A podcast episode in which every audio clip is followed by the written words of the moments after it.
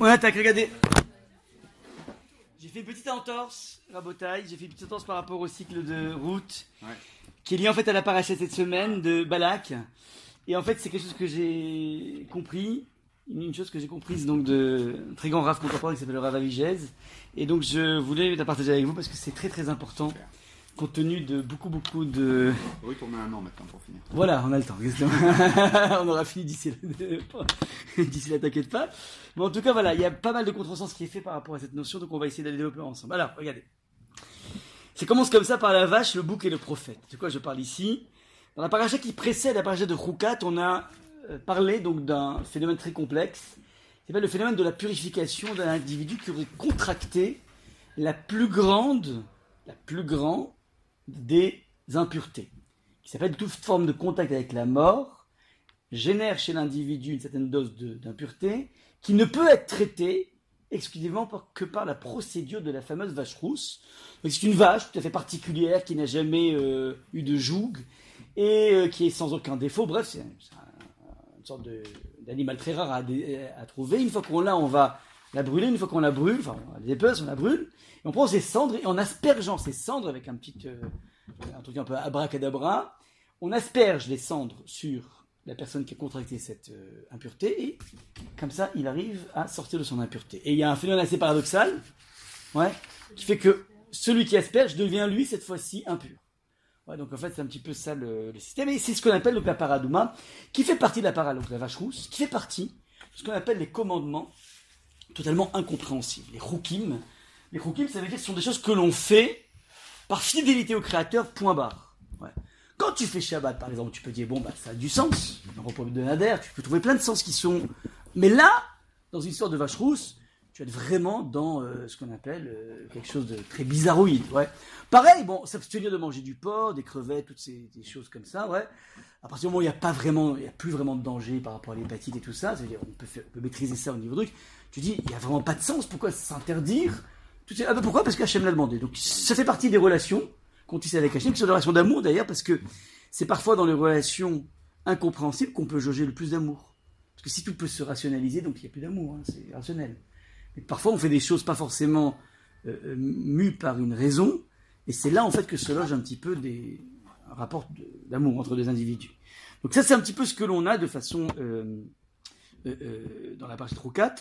Et il existe aussi, ouais, et euh, un, point, un, un point donc important dans la procédure de la paraduma, ça se faisait à l'extérieur du camp juif. Donc on était dans l'interface avec les goïms. Les goïms pouvaient assister au spectacle de l'aspersion de la vache rousse.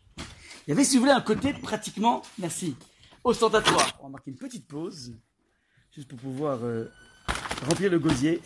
Donc on précise bien ici que cette paradouma va être au vu et au su des goïms. Il y a un, côté exhibi- exhibitionniste, ouais, excusez-moi. Un côté totalement ostentatoire dans cette procédure. C'est pas la seule chose qui est ostentatoire. Ouais, lorsque on admet aussi le séhir, ce fameux bouc qui va servir d'expiation du peuple juif, ouais, qui est aussi une procédure complètement incompréhensible, c'est-à-dire depuis quand, en tuant un animal, tu vas pouvoir expier un peuple entier, ouais. Fait partie des choses complètement bizarroïdes de la Torah.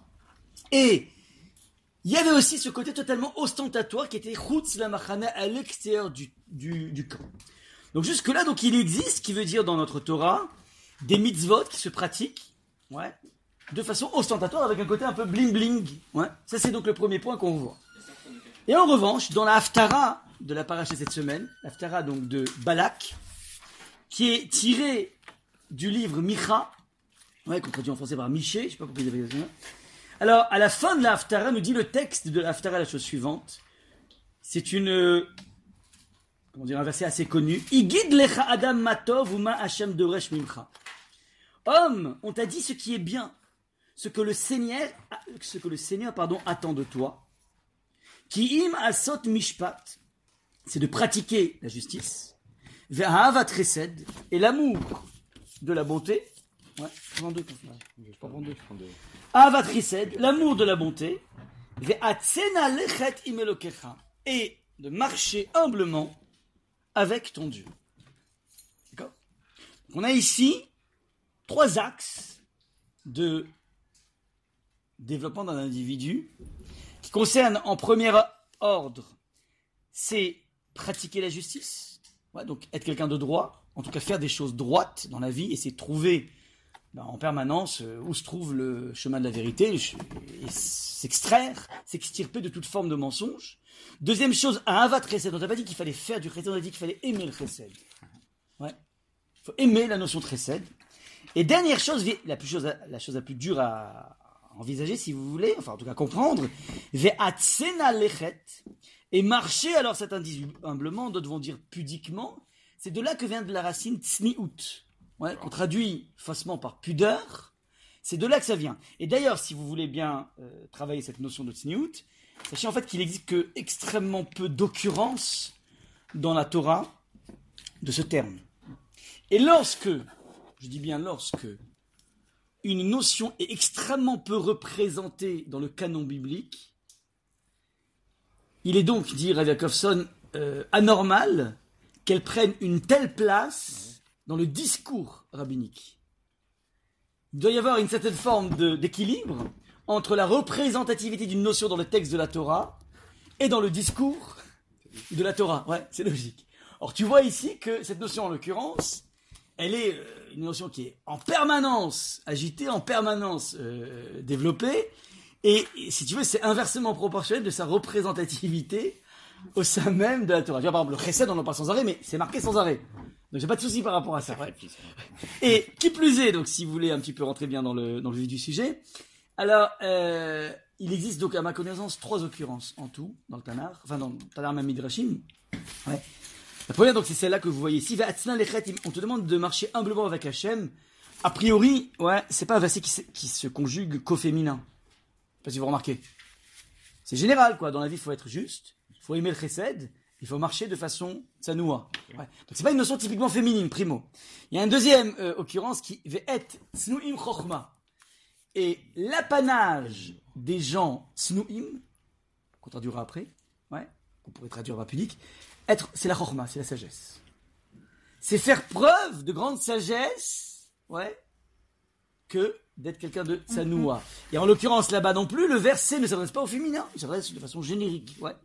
Et on peut donner encore une troisième euh, occurrence dans un midrash qui dit que Rachel, Zarta, euh, euh, je connais plus la femme, en français ça donne la chose suivante, par le mérite de la tsniout que Rachel a développé, alors elle a eu euh, la chance d'avoir dans sa descendance que des stars. C'est-à-dire, euh, elle a eu euh, Esther, elle a eu Mordechai, elle a eu Binyamin, évidemment, Binyamin. Donc en fait, elle a eu une descendance complètement mirobolante parce qu'elle était hyper tsanoua. Et demande à la mais c'est quoi la tsniout de Rachel? Vous connaissez la tsniout de Rachel? Répond la Gemara. Parce qu'elle a eu la... Comment Comment? Sa sœur. Elle a transmis les simanim. Elle a transmis les signes qui étaient des signes de code qui avait été mis en place par Rachel et, Yaakov pour éviter de se faire gruger par le beau-père. Ouais. Et donc, il s'est dit à tous les coups, sans venir le, coup fumant, disait Yaakov, ton père va me, refaire, ta sœur le toi.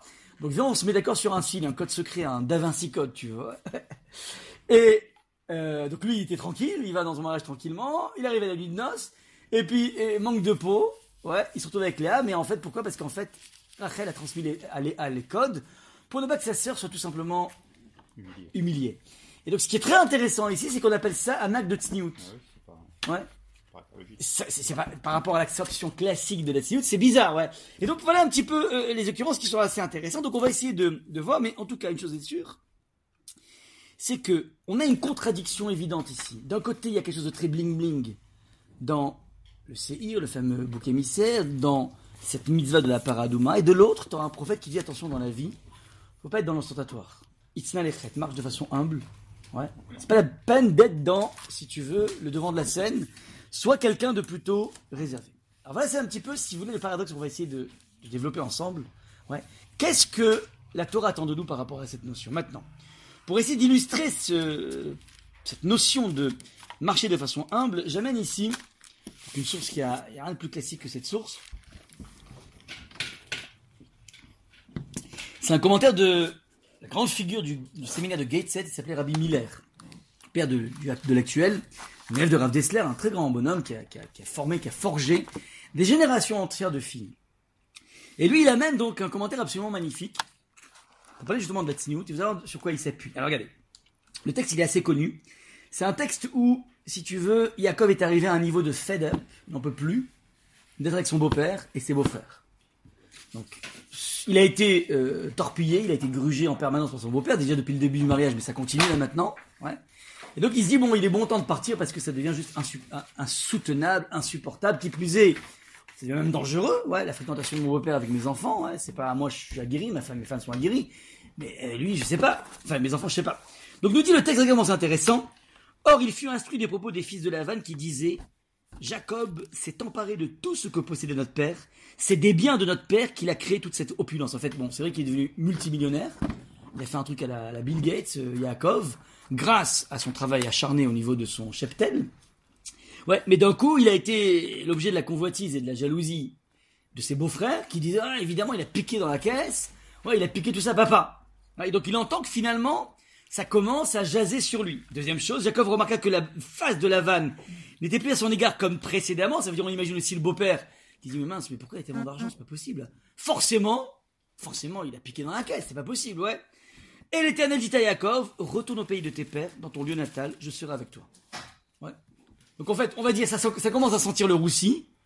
Et en plus, bah, au Hachem, Hachem lui dit, tu sais quoi, bon, écoute, ça sent le roussi, mon ami. Bouge de là. Vas-y, bouge de là. Ouais.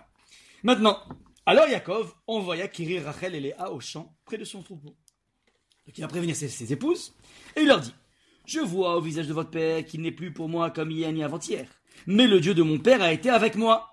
Pour vous, vous savez que j'ai servi votre père de toutes mes forces, tandis que votre père s'est joué de moi et dix fois a changé mon salaire. Mais Dieu n'a pas permis qu'il me fît du tort.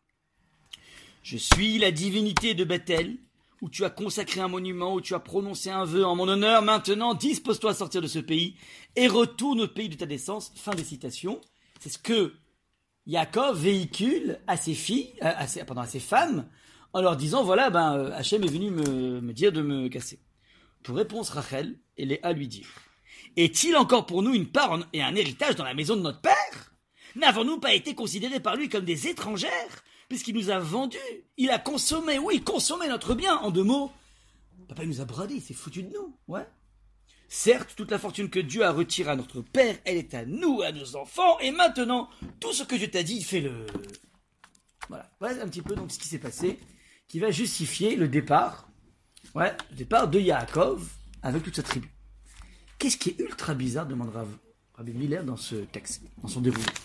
Qu'est-ce qui vous, qu'est-ce qui est choquant? Dire, Franck, par exemple, imagine, ce soir tu rêves, un rêve hyper clair, Hachem vient de voir et tu dit, écoute Franck, Lech lecha minui el haaretz akdosha. Ouais, pars de Neuilly et va tout de suite faire ton alia. Et c'est pas que genre que t'as eu une équilibration, que il y a un truc qui est mal passé, tu vois. C'est très net. et là, ouais. Ouais. Non, mais surtout, il va demander euh, d'abord une justice. C'est hyper bizarre. Texte, il cherche à se justifier. Il cherche des justifications, des justifications rationnelles, ouais. Tu peux quitter un endroit parce que t'en peux plus d'un beau-père, ça c'est vrai, c'est c'est tout à fait jouable. Mais une fois que de toutes les façons, t'as l'ordre divin de partir, T'y vas. mais t'y vas Ouais, c'est presque, Franck, t'es d'accord avec moi que on pourrait presque sentir chez Yaakov qu'il a pas l'air très très froum. Il a pas l'air très orthodoxe, ouais. Après, Si- il lui donne pas de délai. Comment? Il lui donne pas de délai, Hachem. Non, mais il il- retourne au pays, t'es père, vas-y. Je suis avec toi, c'est pars maintenant, c'est bon, pars, ouais. Maintenant, c'est marrant, mais regardez même les, ses, ses épouses. Oui, mais non, mais même pas, mais comment elles disent, elles Elle aussi se justifie. Elle se dit, elle se justifie. Elle dit, mais de toute façon, mon père, c'est un truand. Il nous a, il nous a feinté, il nous a bradé, ouais. Et tu sais quoi? Bah, tout ce que tu dis, Dieu de faire, tu le fais. Mais ça a l'air pas froum, tout ça. Vous, vous êtes d'accord ou pas? Qu'on a la question qui est posée ou pas? Ça, ça ressemble à une vengeance. ah, Vengeance, mais ça, ça, ça ressemble à des gens petits. Euh, regarde, un bonhomme qui fait la lia aujourd'hui, ouais, il va maquiller ça en disant oui, depuis que je suis petit, j'adore Israël et compagnie. Mais je peux te garantir que le mec, fiscal. mais, mais- c'est fiscal, il a vérifié l'endroit, il a vérifié l'école des enfants, il a vérifié la police d'assurance, il a vérifié l'avocat, il a, euh, il a des millions de raisons, il arrive plus à rentrer dans, pendant Shabbat dans son truc parce que l'ascenseur il se déclenche. Ouais, donc il y a ça, ça, ça, ça, et après il dit mais tu sais que tu comprends, c'est-à-dire moi, euh, j'ai toujours été sioniste depuis que je suis petit, quoi, ouais. Qu'il a des paquets d'argent qui sont planqués là-bas, ouais. C'est- En général, ouais, t'as des millions de raisons, et on fonctionne tous comme ça. Et puis après, bon, bah, si en plus on est, on, me te donne des coups de pouce, des, des signes. J'ai senti qu'il y avait un signe là-dessus. Mais tu vois bien qu'en général, rares sont les personnes qui vont fonctionner qu'avec un signe. C'est farfelu, quoi. Euh... Ah, mais je sais pas, j'étais à, à, à, telle station, je me suis trompé de station. Et comme par hasard, je suis arrivé à la station Europe. Donc j'ai compris qu'il faut que je fasse mon alia. Le mec, il dit, attends, euh, il y a un souci là, mon ami, ouais. Moi, pas trop ce que. Ah, c'est pas ça qui gêne, vas-y. Voilà, tout ce qui s'est passé depuis que je suis arrivée. Euh, je me suis fait avoir, tout ça. Il leur explique, il explique à ces femmes tout son cheminement qu'elles connaissent déjà, mais plus il, lui- il leur dit comment il a perçu les choses pendant tout ce temps. Ouais. Et, et- et il lui dit, et j'ai- supporté tout ça parce que j'étais euh, censée être là, par- parce que euh, Ouais. parce qu'on m'envoie ici. Et maintenant, bah, je vous dis, je termine en disant, de toute façon, Dieu n'a pas permis qu'on me file du tort. Et ensuite, voilà la divinité que je respecte et qui m'a dit de partir. Donc, est-ce que, euh, est-ce que vous voulez partir euh, avec moi? Mais- Moi, je dois partir. Mais, il n'est pas, il est pas en train de se convaincre lui-même de trouver des raisons. Il dit juste, je vais le faire. Ouais. Et j'ai- et Mais ça suffit pas de dire, euh. Mais, mais ça suffit pas de dire Hachem m'a appelé hier soir et il m'a dit qu'il faut qu'on parte. Tu penses que le niveau de spiritualité de Rachel et Léa a besoin de raisons techniques?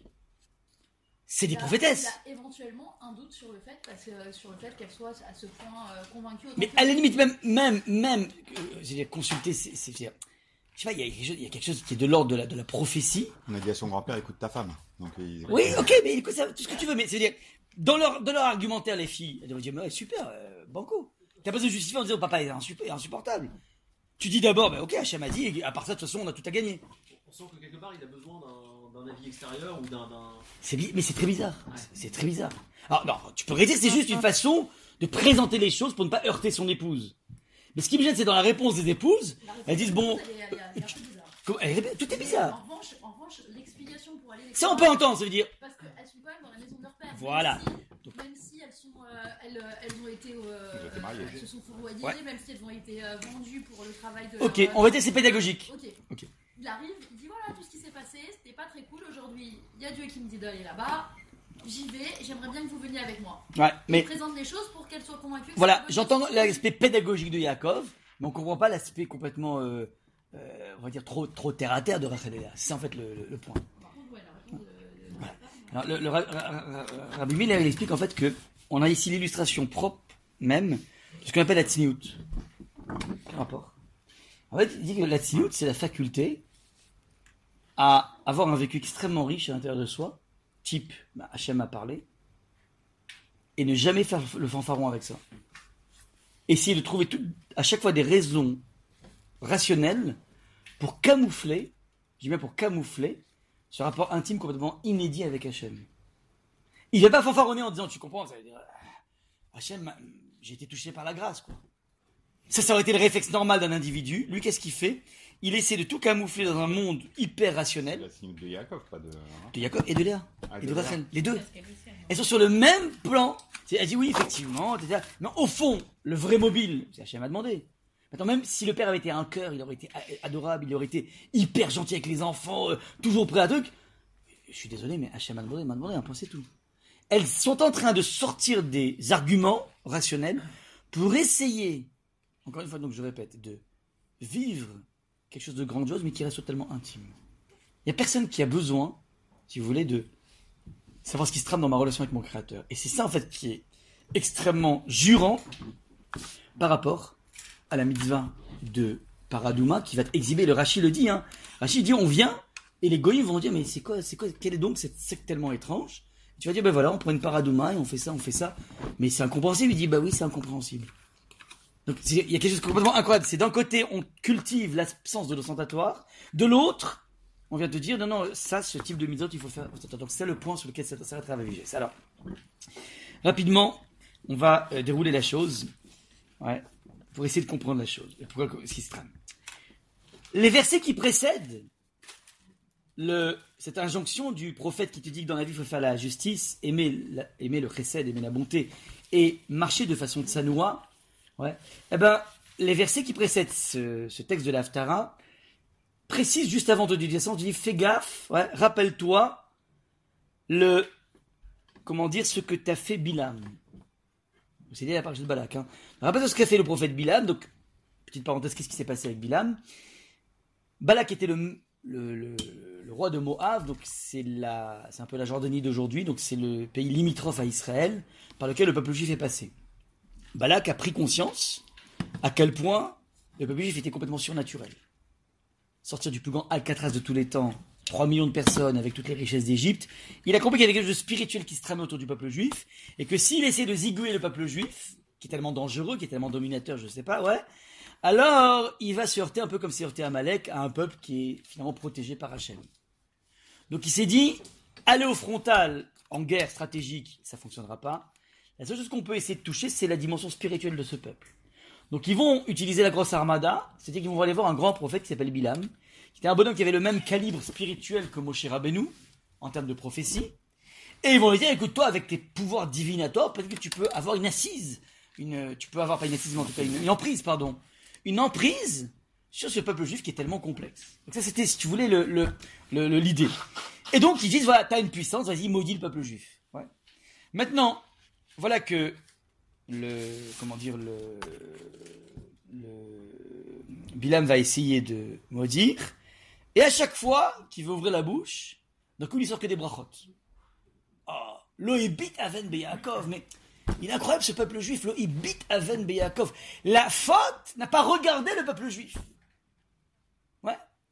Il n'a pas été tiré par la faute, c'est incroyable. Euh, euh, euh, Tamut, nafshi mot yesharim. Je me rappelle comme ça des, versets. Euh, euh, que que me fasse mourir comme le peuple juif. Je veux mourir en héros, je veux mourir comme ces gens droits, ouais. Donc, et- on a une poésie d'une qualité exceptionnelle. Il y a des versets entiers qui se déroulent, il faut les voir. C'est la plus belle poésie du Tanar. Il n'y a pas de passage le Tanar qui est à ce point aussi subtil. Le Tanar, c'est langage assez brut. Mais la véritable poésie du Tanar, c'est Bilam, c'est dans les mots de Bilam qu'on va la trouver. C'est magnifique ce qu'il dit. Et là, le verset le plus classique qu'il utilise, c'est Matovo Alecha Yaakov. Alors, attends, Donc, il a dit que des brachot, et pourtant, juste après, donc il y a un phénomène assez, euh, assez terrible. Ouais. On va tout de suite, excusez-moi. Donc, la dernière, une des choses les plus médiatisées que l'on connaît de lui, c'est la phrase qu'il dit ici, que je vous ai marqué ici. Matovo Alecha Yaakov. Comme elles sont belles, tes tantes Yaakov. Ouais. Mishkoletecha Israël, tes demeures Israël. Matovo Alecha, comme elles sont belles, tantes. C'est de quoi elles sont belles, tantes J'ai envoyé mes enfants à la colo, là. J'ai acheté des tantes Keshua. Ouais. Mais j'ai vu entre Keshua et la Fuma, il n'y a pas de différence de grande beauté, quoi. C'est quoi des belles tentes? Qu'est-ce qu'on entend tentes? Alors, Rachi, évidemment, est intrigué par cette notion. Tu dis, il y a des, y y des gens de sadikim, j'entends. Mais en quoi les tentes sont un objet d'admiration? Alors, dit Rachi, un hyper classique, Al Shira Pitrehem Me- Me- Mekouvanim Zebazé. Il a vu qu'il y avait une- un système de disposition extrêmement subtil dans le désert. Vous avez quand même 3 millions de personnes, hein, c'est pas rien. C'est pas un petit hôtel de. Ouais. C'est 3 millions de personnes, et je sais pas comment ils ont fait. Il n'y a pas de problème de vis-à-vis. Ah, c'est colosse, ça. Il faut un, un informaticien pour faire ça. C'est tu mets une disposition qui fait qu'en fait, il n'y a personne qui peut regarder, ouais, et dans la fenêtre, surtout la porte, on s'en fiche, mais la fenêtre de l'autre. Bah, Elle a fait des doigts de... Ouais, j'imagine. En tout cas, personne ne pouvait avoir euh, d'être dans un problème de dégâts de... de, de- enfin, problème de vis-à-vis, quoi. Et ça, c'est colossal. Et ça qui dit, c'est... Ils sont, ils sont quand même incroyables, hein, les juifs. Ils vont avoir des relations hommes-femmes, mais qui seront dans la plus grande des discrétions. Mate-vous, allez, Yaakov. Comme ils sont beaux, ces juifs, comme ils sont incroyables, ces tantes de Yaakov. Voilà ce que dit Yaakov, c'est la chose la plus classique que l'on entend sur ça. Maintenant. C'est là qu'intervient le Rav Avigès, qui cite un certain Chacham Da'an, donc c'était un grand habit Chacham qui habitait à Paris, ouais, qui dit que nous savons tous, d'après les maîtres de la Gemara, que notre euh, euh, Bilam est qualifié par les maîtres de la Mishnah, par de la Mishnah, comme étant quelqu'un qui a ce qu'on appelle un Ain Ra'a. Ain Ra'a, c'est pas le mauvais œil, mais qui a un mauvais œil. Ouais. Ain Ra'a, donc il a un mauvais œil, par opposition à Abraham, qui a un bon œil. Ouais, donc c'est quoi euh, un mauvais œil, un bon œil? Alors Ain Ra'a, alors explique Racham Da'an, il explique que c'est un individu qui tient beau lui montrer la Joconde, il trouvera toujours quelque chose qui est pas top. Dans la technique du sfumato, là on sent que De Vinci était dans ses débuts. C'est malade ou quoi, la Joconde C'est que quoi qu'il se passe dans la vie, ouais, vacances de malade, ouais, ouais mais tu comprends, ça veut dire, euh, il y a marqué 3 étoiles, ouais, je vais dire, euh, désolé, euh, enfin, 4 étoiles, je désolé, c'est plutôt un 3 étoiles. Tout est parfait, tout est génial, tout est bien rodé. Bon, mais quand même, ça veut dire, désolé, hein, c'est quand même pas un 4 étoiles. hein, On m'a trompé, ouais. Toujours. Mais pire que non. Même pas le verre à moitié vide, ça veut dire. Même lorsqu'il reste un centilitre. Ouais. Ah non, il est pas plein. Ah, il est pas bien, il manque un centilitre. Je suis désolé. Il y en a que 33 centilitres, il y a 32 centimètres et demi. Ouais. C'est quelqu'un qui est rodé à détecter ce qui va pas. Donc si je dis que dans tout pas français quand même par hasard. Comment il serait pas Non, parce que français, il est, il est, il est pas subtil. Il est râleur, mais pas forcément subtil. Mais lui, il était subtil. C'est la fine, c'est la fine fleur. Bon, les copains, j'ai pas envie d'avoir des, des procès avec tous les, les, associations de défense. et- donc, donc, alors l'idée du Khamdan et les chaussures, mais je comprends pas. Donc, ça veut dire quand tu vois quelque chose de bien, ce qui dévoile, ce qui met en exergue, c'est quelque chose de mal. Donc forcément, quand il dit Matovo Alecha Yaakov, il pointe du doigt quelque chose de pas bien. Vous comprenez la logique ou pas? Ah oui, mais évidemment, c'est recherché. Non, mais on n'est pas là pour. euh, On dit que c'est une bracha quand même. Alors, voilà. Mais on va voir que c'est le bracha qui va se transformer en kala. Tu comprends que c'est pas forcément une bracha. Donc l'idée est la suivante, c'est que forcément, ce qu'il voit, ouais, que nous, on a toujours cru jusqu'à présent que c'était quelque chose de génial, il va dire, il y a quelque chose qui cloche là-dedans. Mais qu'est-ce qui peut clocher dans le fait de voir qu'il y a une disposition hyper bien faite C'est que c'est des quechua au lieu d'être des lafuma. Non, non, mais non, mais c'est pas ça qui va tuer. Quelque chose de plus fondamental que chiol la fuma, ouais. Je sais même pas s'il y a des tentes à fuma. Le fait de cacher, c'est soi-même ostentatoire. Exactement. C'est qu'en fait, ce rapport à la pudeur est un rapport impudique, puisqu'il est visible. Vous comprenez pas ce que je dis pas? Puisque c'est visible, ouais, votre travail sur la pudeur, ça devient par définition impudique. Ça c'est la grande subtilité, ça c'est le, ça c'est les- la touche de, Ah ouais. de. Ah bah oui, non, Quand je le cite en général, c'est c'est pour amener du. ah bah évidemment, c'est puissant, ouais. Alors, vous allez voir tout de suite, mais Non, c'est mais fondamental. veut dire que- Ça veut dire que toutes les règles de tsniout euh, vestimentaires qui sont visibles, Ça dépend. c'est un Ah, problème. ça, ça- ça veut dire, on va tout de suite, on va tout de suite parler de ça. On va tout de suite parler de ça. D'accord. Alors, regardez, regardez, regardez. Donc, maintenant, regardez. Deuxième point absolument essentiel. Donc, en d'autres termes, vous les juifs, vous pratiquez une pudeur Qui montre votre proximité avec Hachem. qui est trop ostentatoire. Ok? Alors, tout de suite. Maintenant, ce qui est assez incroyable, ouais, ce qui est assez incroyable, c'est que il a vu qu'il y avait ce problème chez les juifs. Ouais, on va le définir bien, pour l'instant, je vous laisse en suspense. Mais il a vu qu'il y a ce problème chez les juifs. Alors, il dit donc, ok, donc ils sont. Il y a un point névralgique que j'ai touché ici. Ouais. Il y a un talon d'Achille que j'ai pointé du doigt. Donc ils pourront être sensibles par rapport à ce domaine. Dans ce domaine particulier, ils sont, ils sont, euh, comment on dit, faillibles. Ouais, comment on dit en français? ouais, c'est ça. Il y a un talon d'Achille par rapport à ce point-là. Qu'est-ce qu'il a mis en place? Et regardez un petit peu la dimension géniale, enfin, au niveau machiavélique évidemment. Il a, à ce moment-là, donc il a utilisé les services du roi Balak. Il a dit on va mettre en place un système pour attirer les jeunes juifs de prostitution, évidemment, ouais, comme toujours. Maintenant, et alors, la Gemara en deux mots, ils, ont mis en place un système de prostitution à pas cher, ouais, donc le- la ubérisation de la prostitution, si vous voulez, je sais pas comment ils ont fait, mais ce qui est incroyable, ouais, alors, c'est qu'il y a 24 000 juifs qui vont fauter. 24 000 juifs. Et donc ça a drôlement bien marché. Et c'est là qu'intervient le Maharal de Prague qui pose une question colossale, abyssale cette question. Il dit mais je comprends pas. Ouais. En 210 ans d'esclavage, t'as pas un feuge qui fait une bêtise. Pas un seul feuge. Et dans un monde de l'Égypte qui était un monde ultra porté là-dessus, avec toutes les techniques aphrodisiaques qui existent, avec toutes les techniques de, de délire possibles, qui devraient faire succomber n'importe quel homme du monde. 210 ans d'immunité, on vient de recevoir la Torah, et t'as 24 000 ados, j'ai vu les jeunes, qui se laissent, qui se laissent attraper dans quoi? Dans un piège ultra classique, quoi, le bois de Boulogne. Mais c'est pas possible. Je suis complètement fou. C'est la question du moral. Maintenant, donc ça a drôlement bien marché. Et là, il y a une petite euh, nuance. C'est notre génération. Oui, Évidemment, c'est notre génération. Maintenant, il y a une, une nuance, euh, chose, une subtilité, et qui m'a été validée par Ravigès, c'est que la Gemara va, va expliquer quelle était la technique pour les appâter. Ouais.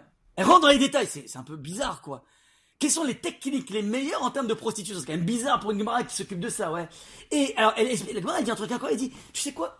Ils ont placé dans toutes les rues, je sais pas, donc les rues normales, hein, les rues des Champs-Élysées, des trucs comme ça, quoi, ouais. Donc des magasins, dans lesquels il y avait des articles qui étaient vendus, comme dans tous les magasins, tu vois, donc euh, tout à 1 euro, je sais pas, bref. Et en fait, ils mettaient une fille à l'extérieur qui était moche, ouais, une prostituée mais qui était moche, euh, objectivement moche, on va dire pas spécialement attirante, avec un prix de l'article qui était relativement euh, élevé. Enfin, Donc le truc vraiment pas attirant. Mais dès que tu rentrais à l'intérieur du magasin, tu avais le même article à moins cher, présenté par une fille beaucoup plus, comment dire, attirante. La Gemara rentre dans un détail comme ça, c'est surtout. Alors moi je m'étais posé la question, mais, mais, mais, mais elle a que ça à faire la Gemara de faire ça. Qu'est-ce qu'elle veut dire par là? J'ai soumis la, la question à, à mon, mon chat à Ravel, il a dit oui, tu sais, tu sais. c'est dans la Gemara, ça. Ouais. Je crois que c'est Roulin, je crois. Je, je pourrais te vérifier, d'accord bon, bon. Pourquoi rentrer dans ce détail? C'est un de ouf. Alors, donc ça c'est le. Alors maintenant, ouais. Comment répondre à ce problème? On va essayer de répondre à ces deux questions. D'un côté, on a une exigence de discrétion. De l'autre, on te demande d'exhiber la paradouma. Premier, premier champ de question. Deuxième champ d'investigation. Ouais, apparemment, ce que a vu Bilam, c'est qu'on avait un rapport impudique à la pudeur, qu'il a donné donc l'idée de travailler là-dessus, et ça a drôlement bien marché, puisqu'en fait 24 000 se sont fait choper, alors que on était un peuple qui était jusqu'à présent pendant 210 ans immunisé. Donc quelque chose de complètement incroyable. Alors, le, comment dire, l'élément de réflexion, donc c'est, ça le point. Ouais. Le point est le suivant.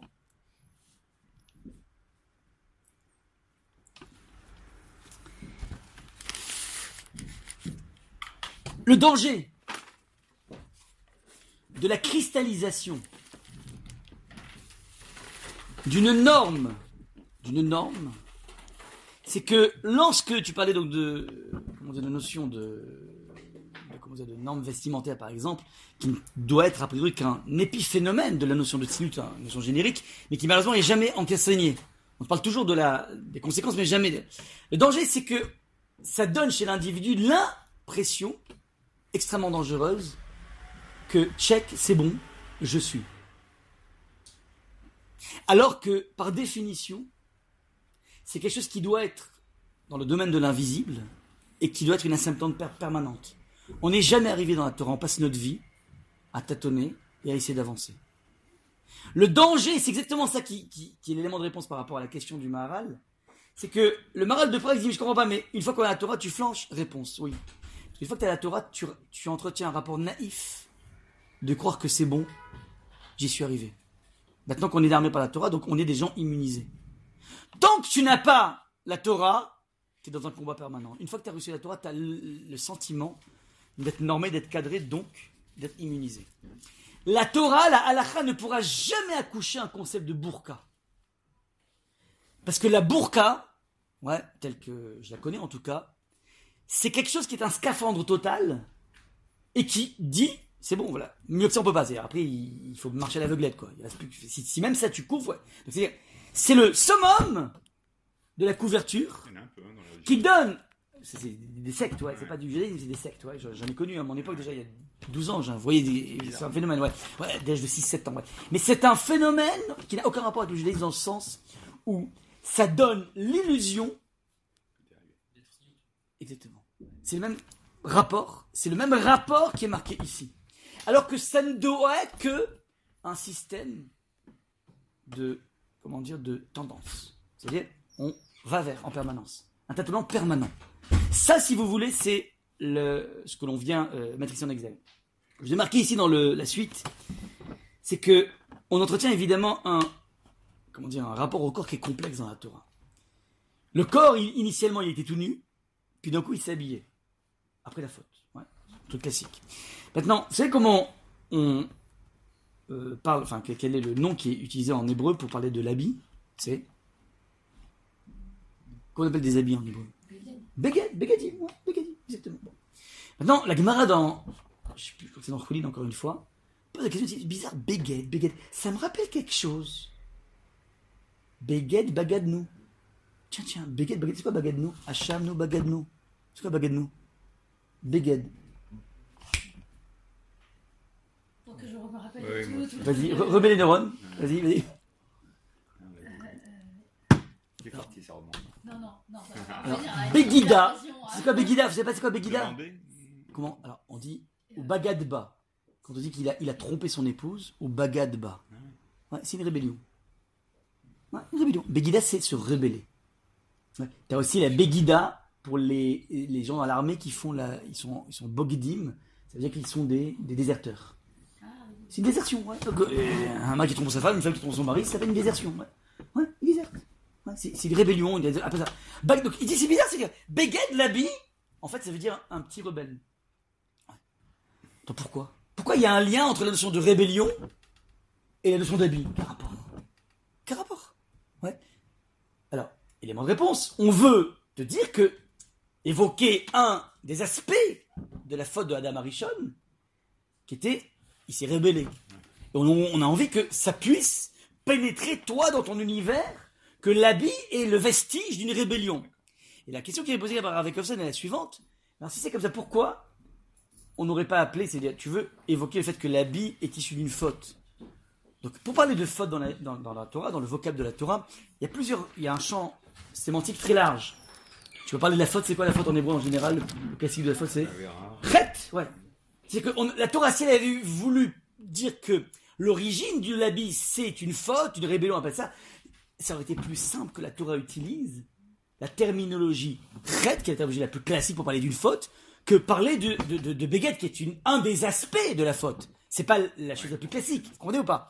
Donc j'aurais pu très bien dire, ouais, ouais, eh ben, je suis allé m'acheter un, un chez Smalto.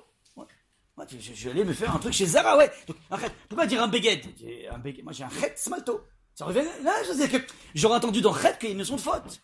Pour, alors, réponse. Pourquoi ne pas euh, importer la notion de Chet Parce que ça te renvoie, ça, devrait nous renvoyer à la faute de Adam et la compréhension de la faute de Adam. Et ça, c'est impossible. On n'a pas, on est en mal à comprendre pourquoi Adam a fauté, même si c'était des explications de Rav Dessler, ouais, extrêmement subtiles.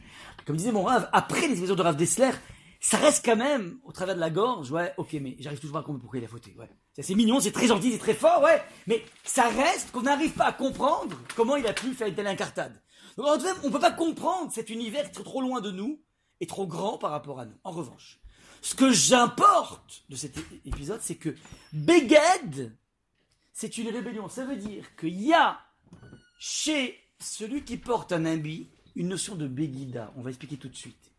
Beged, si vous remarquez, à part que ça veut dire se rebeller, sont trois lettres. Qu'est-ce que tu pourrais dire sur les trois lettres de Beged Elles se suivent. Bet, Gimel, Dalet. Ouais. Maintenant, lorsqu'on a des lettres qui se suivent dans la Torah, ça veut toujours exprimer un mouvement. Par exemple.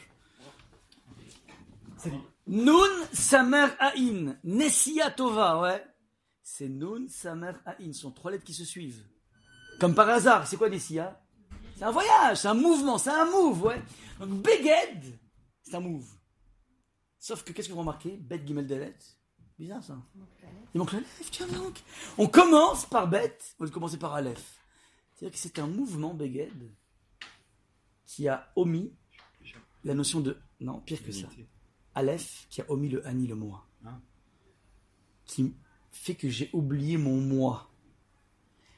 Je vais me saper comme jamais. Je vais avoir l'air de quelqu'un en mode.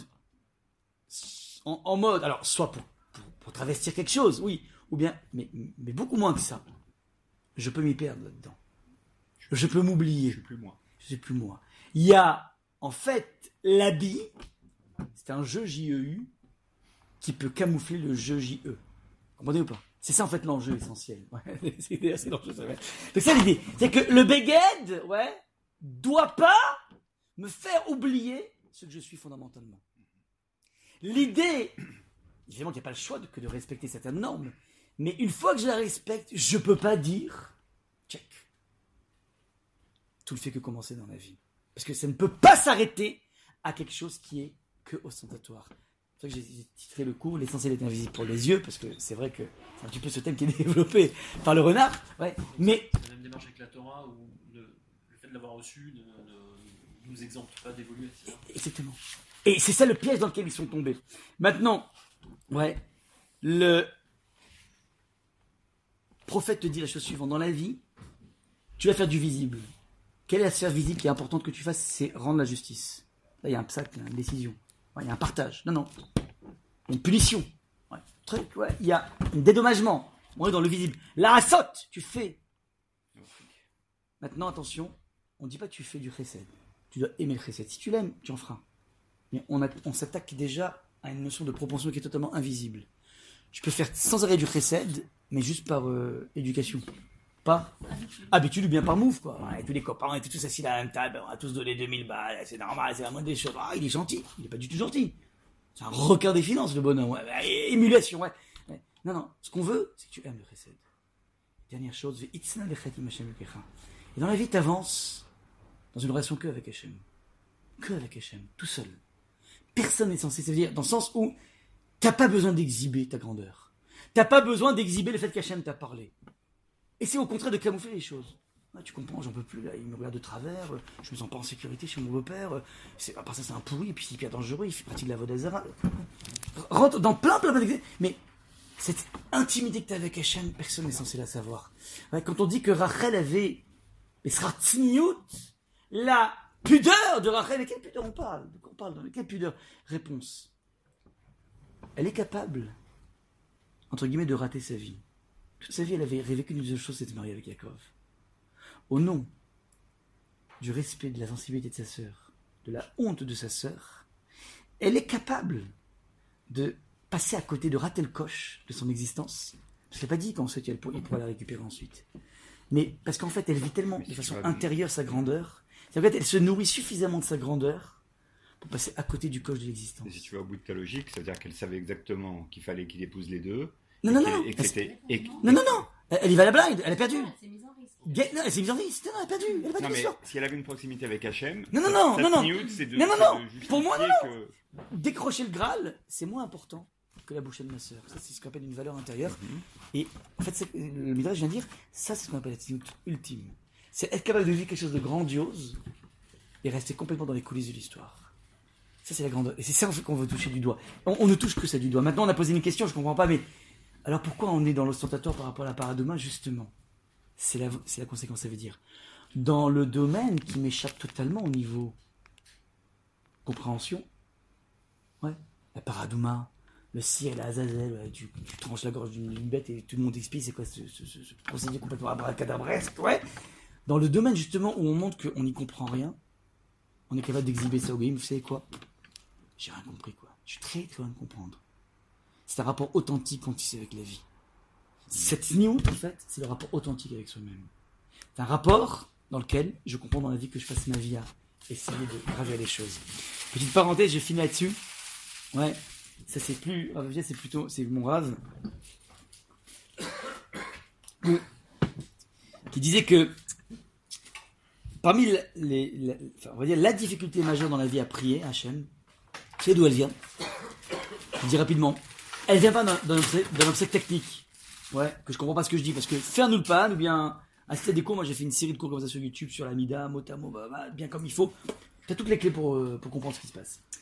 Disait le Rav que un individu a besoin de façon fondamentale de compter. Compter, ça veut dire être quelqu'un. Tu dois être le boss dans quelque chose dans la vie. Il disait le Rav toujours, c'est cet exemple que j'adore. Il n'y a pas de différence fondamentale entre un prix Nobel de chimie et le bonhomme qui aura mâché un chewing-gum pendant trois mois et qui grâce à ça sur le livre du Guinness des records. Il n'y a pas de différence fondamentale entre les deux personnes. C'est un peu mieux d'être prix Nobel de chimie, je suis d'accord avec toi. Ah non, mais je suis complètement d'accord. Voilà. Il n'y a pas de différence. Il n'y a pas de différence. Ça veut dire que les deux, c'est le top niveau dans quelque chose. Et si t'as pas ça dans la vie, si t'as pas cette, ce cette zone d'affirmation de toi-même, peu importe quoi, hein, ouais, quelque part tu n'existes pas. On a besoin de tous. Comment Trouver un domaine, on est le premier. Exactement, le boss, ouais. ouais. Donc, donc, il faut être quelqu'un, ouais. Peu importe quoi, mais t'es quelqu'un, t'es... Et, et tu sens maintenant. Ce sentiment d'être quelqu'un, qui est un sentiment qui est pas moins important que celui de boire, de manger, de dormir, hein. C'est partie des besoins existentiels d'un individu.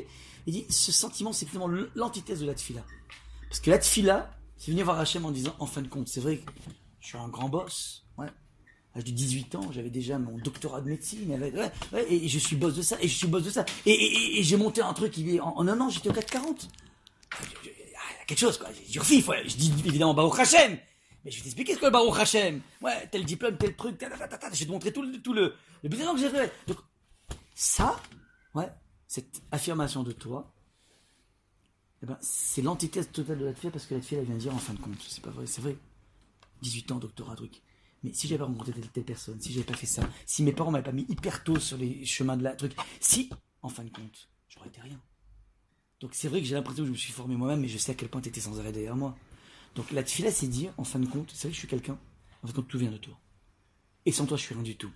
Ce, paradoxe qu'on doit essayer de dépasser, si vous voulez, se retrouve dans les premiers mots du Télim qui disait chose Tfila le Ani atof. La prière les Ani du pauvre qui atof lorsqu'il sans mitoufle. La atof en hébreu, une des traductions c'est sans mitoufler. Litaratet betzitzit. Tu t'en mitoufles, ouais. Tfila le disait le Rav. Tfila c'est la prière les Ani du pauvre, c'est-à-dire lorsque le Ani, le jeu, avec un Aleph, est devenu un Ani, un pauvre. C'est la même, pratiquement la même onomatopée, sauf pour les Marocains, ouais. ouais, donc, ouais, ça veut dire, ce n'est qu'à partir du moment où cette affirmation du jeu, tu l'as réduit à un ni, ça veut dire je suis rien sans toi. Que tu sens le besoin de t'emmitoufler parce que, ouais, Yatof, c'est qu'à ce moment-là, les fnei Hachem, les et après, devant Hachem, Mishpor Siro, tu pourras dérouler, déverser ta parole. On ne peut envisager un rapport vrai avec Hachem qui fuse, qui est fluide, qu'à partir du moment où tu as cette authenticité du regard sur toi-même, qui est fait à la fois d'un besoin d'affirmation et d'une prise de conscience que ce besoin d'affirmation n'est qu'un leurre de moi-même. C'est là exactement ce même dynamique qu'on met en place dans le rapport là-dessus. Je m'arrête là. D'accord. Et je vous souhaite une très très belle semaine. Donc annonce pour les personnes qui ont suivi le cours euh, de, ce, de cet après-midi. J'ai oublié de répondre pourquoi le Talmud va rentrer dans ces considérations extrêmement euh, incroyables sur euh, ces prostituées qui étaient de l'extérieur, qui étaient pas très belles et qui avaient un prix de l'article très cher, tandis qu'à l'intérieur des magasins, les prostituées vendaient des articles, euh, le même article moins cher et des prostituées plus belles. Pourquoi le Talmud s'embarrasse de ce type de considération extrêmement glauque.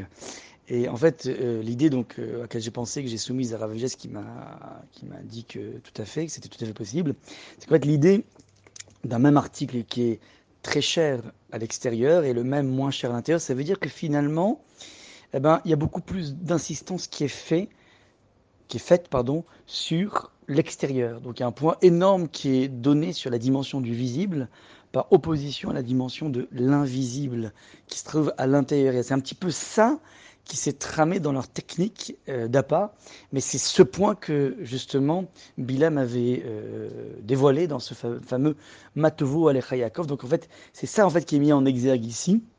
Ouais, un trop grand poids, un trop grand prix par rapport à la dimension extérieure, eu égard le travail intérieur de cette notion d'invisible, de cette notion de tsniout tellement importante. Voilà.